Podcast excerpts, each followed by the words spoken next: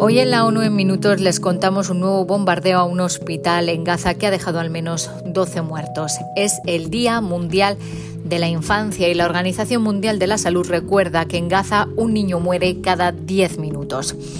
Y el mundo se encamina a un aumento de la temperatura de hasta 2,9 grados por encima de los niveles preindustriales si no hay un mayor recorte de emisiones. Un saludo de Beatriz Barral.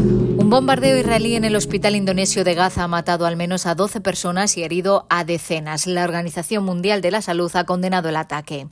Los trabajadores sanitarios y la población civil nunca deberían verse expuestos a semejante horror y menos dentro de un hospital, dijo el director de la organización, el doctor Tedros, en su cuenta de X antes Twitter.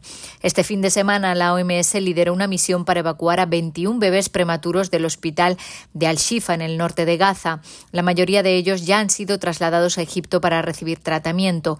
Cinco bebés murieron antes de poder ser evacuados por la falta de electricidad. El 19 de noviembre entraron en Gaza 69.000 litros de combustible procedentes de Egipto, una cantidad muy por debajo de los requisitos diarios mínimos para las operaciones humanitarias esenciales. El responsable de UNRWA, la agencia el responsable en Gaza de UNRWA, la Agencia para los Refugiados Palestinos, dijo que ha habido que tomar decisiones difíciles sobre la prioridad de la ayuda. Las aguas residuales, por ejemplo, seguirán llegando a las calles, ya que solo pueden suministrar combustible suficiente para que las bombas funcionen al 55% de su capacidad.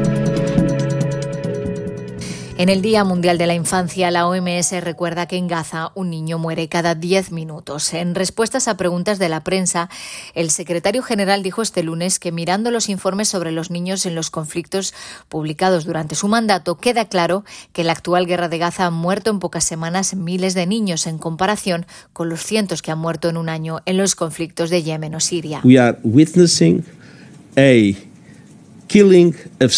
Estamos asistiendo a una matanza de civiles que no tiene parangón ni precedentes en ningún conflicto desde que soy secretario general, sostuvo Antonio Guterres.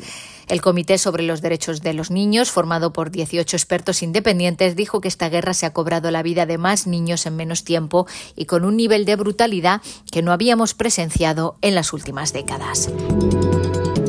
El mundo se encamina a un aumento de la temperatura de entre 2,5 y 2,9 grados sobre los niveles preindustriales, muy por encima del límite establecido por el Acuerdo de París para evitar los peores efectos del cambio climático.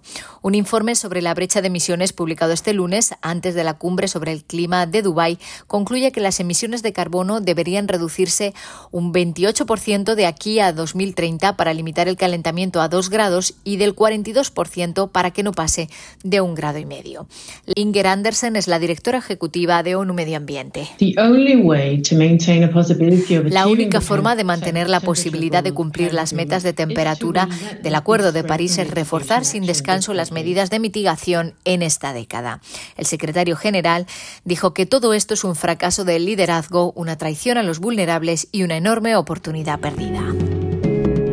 Y en Argentina el sistema de Naciones Unidas ha felicitado a la ciudadanía por su participación en las elecciones. Según el recuento provisional de la segunda vuelta, Javier Milei es el nuevo presidente electo tras imponerse a Sergio Massa. La ONU en Argentina considera que la participación reafirma la fortaleza de la democracia en el país. Además, reitera el compromiso para trabajar con las autoridades electas. Hasta aquí las noticias más destacadas de las Naciones Unidas.